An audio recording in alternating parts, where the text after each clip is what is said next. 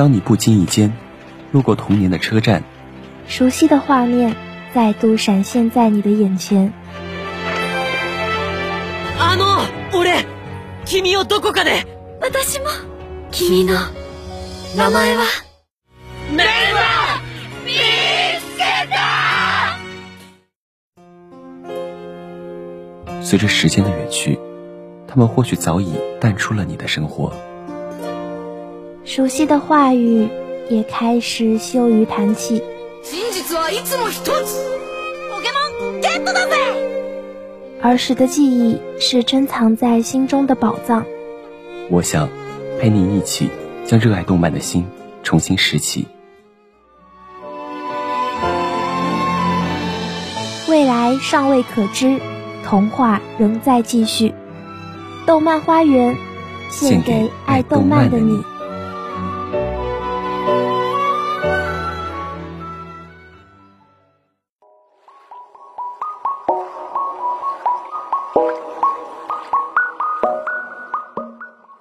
Hello，各位听众朋友们，大家好，我是锦鲤。动漫花园重新起航啦！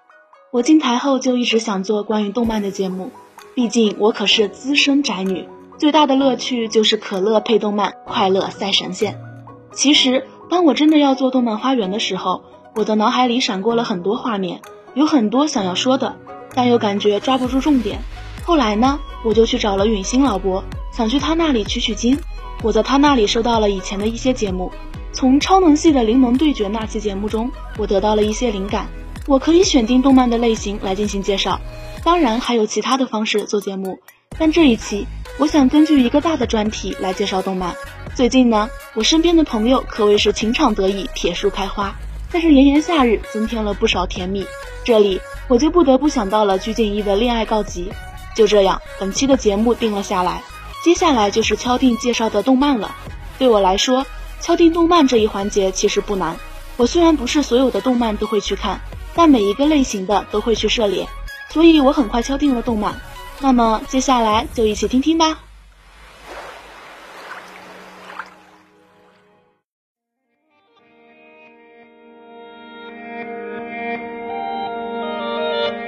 在二次元的星空中，每一个故事都是一闪而过的流星，而我们。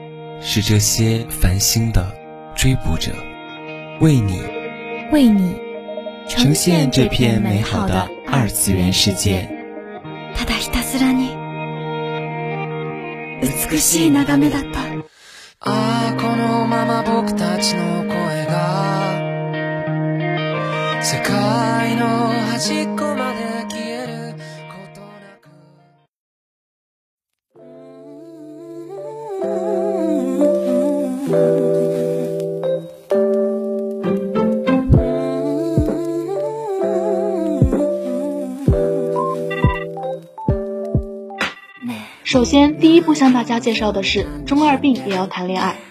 第一部主要讲述了中二少女小鸟游六花在富坚永太以及诸多同学的帮助下，摆脱因自己父亲死亡造成的心理阴影，最终喜欢上富坚永太，并成功面对自己中二病的故事。剧情表面上在说中二病，实际上中二病只是表现形式。在丹妈这里，中二病是过去的梦魇。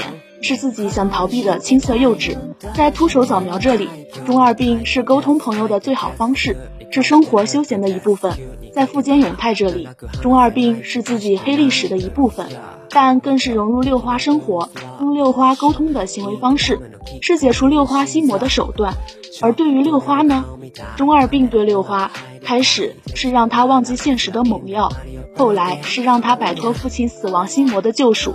是自己的过去，是看似如果想和永泰在一起必须打破的壁垒，是面对看似不可调节的矛盾，六花给出的答案。可以说，中二病也要谈恋爱，真的是能见到我们日常生活影子的一部番剧。角色普普通通，没有那么多脸谱化，日常生活也很具有代表性，没有那么多独特。谈恋爱时，他有多方面阻挠，没有众多恋爱漫画的那么多机缘巧合，没有那么多的亲朋好友排队进场送机会，没有那么多低情商急死个人的舔憨憨行为，没有那么多磨磨唧唧尴尬配合出演，没有那么多摆在你面前就得你踩的催泪弹，没有那么多神奇的生离死别。没有时时刻刻心都悬着，能让自己懂得神经衰弱的设定。生活上没有那么多天才当道、文艺搅局，没有那么多勾心斗角、处处提防，没有那么多宏大世界观费尽心思的探讨，没有那么多评论区的隔空闹架，看视频看得像战争一样。他真的就只是单纯的写了一个经历大打击的丧小孩，怎么在别人的帮助下被治愈。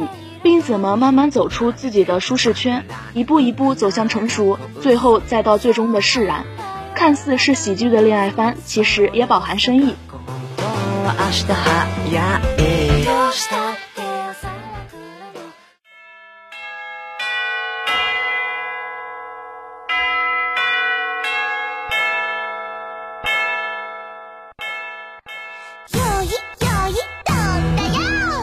听到这个音乐，大家一定也可以猜到我接下来想讲的番了吧？没错，它就是辉夜大小姐想让我告白，天才们的恋爱头脑战。如果中二病是富有深意的番，那辉夜就是一部以恋爱喜剧为核心的番，真的非常的有趣。剧情围绕恋爱即战争，先告白的人就是输家为主题展开，描述了男女主作为天才的沙雕恋爱。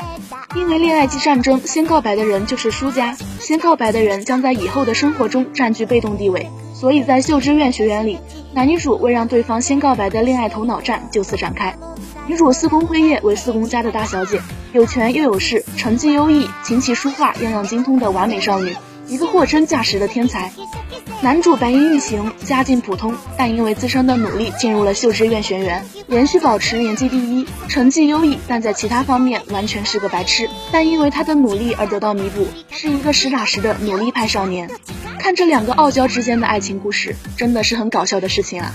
这样的故事其实和齐木楠雄的在那里，齐木和赵乔之间的恋爱关系，就是那种明明在意对方，却又打死不说出口。然后在暗地里疯狂发糖甜死观众的故事风格，特别的轻松有趣。而在本作毕竟是以两人的恋爱关系为主，所以本作就让男女主在傲和娇上更加浓烈，并把两人内心的斗智斗勇都给交代了出来，让作品在这两人的关系上更加有趣味度。而作为恋爱喜剧的辉夜也有不少梗，就比如说开头的那段音乐，就是辉夜里的书记舞，也是相当出圈了。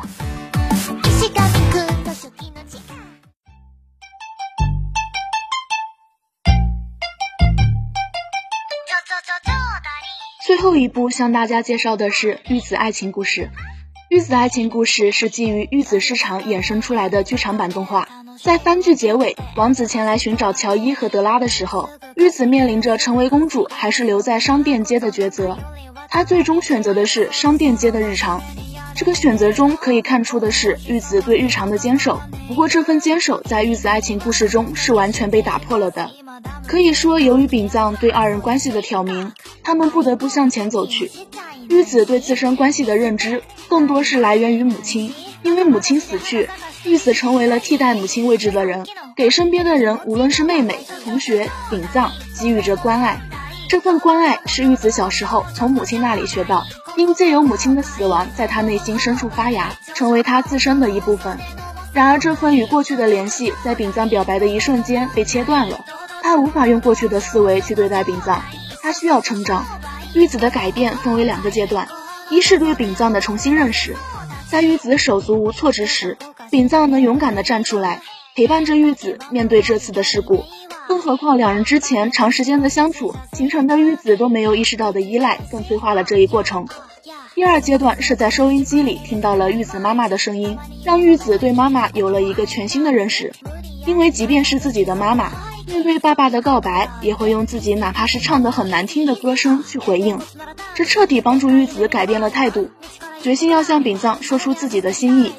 在这部剧场版中，成长不只是玉子一个人所经历的，小绿、木野、诗织他们都在成长。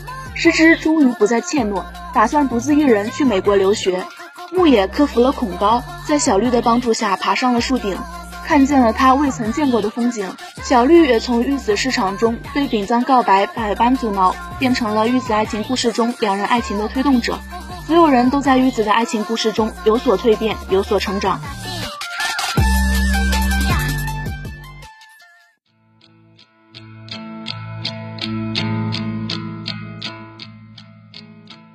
虽然我是想向大家介绍恋爱番，但好像除了恋爱以外还有别的含义。不过这不是本期要围绕的主题。在这个夏天，谁不想空调、西瓜、WiFi？如果有喜欢的人相伴，岂不是更好？其实能分享自己喜欢的东西，真的是一件很幸福的事情。希望大家也有可以分享自己爱好的人。那么本期的动漫花园到这里就结束了，我是锦鲤，我们下期再见啦。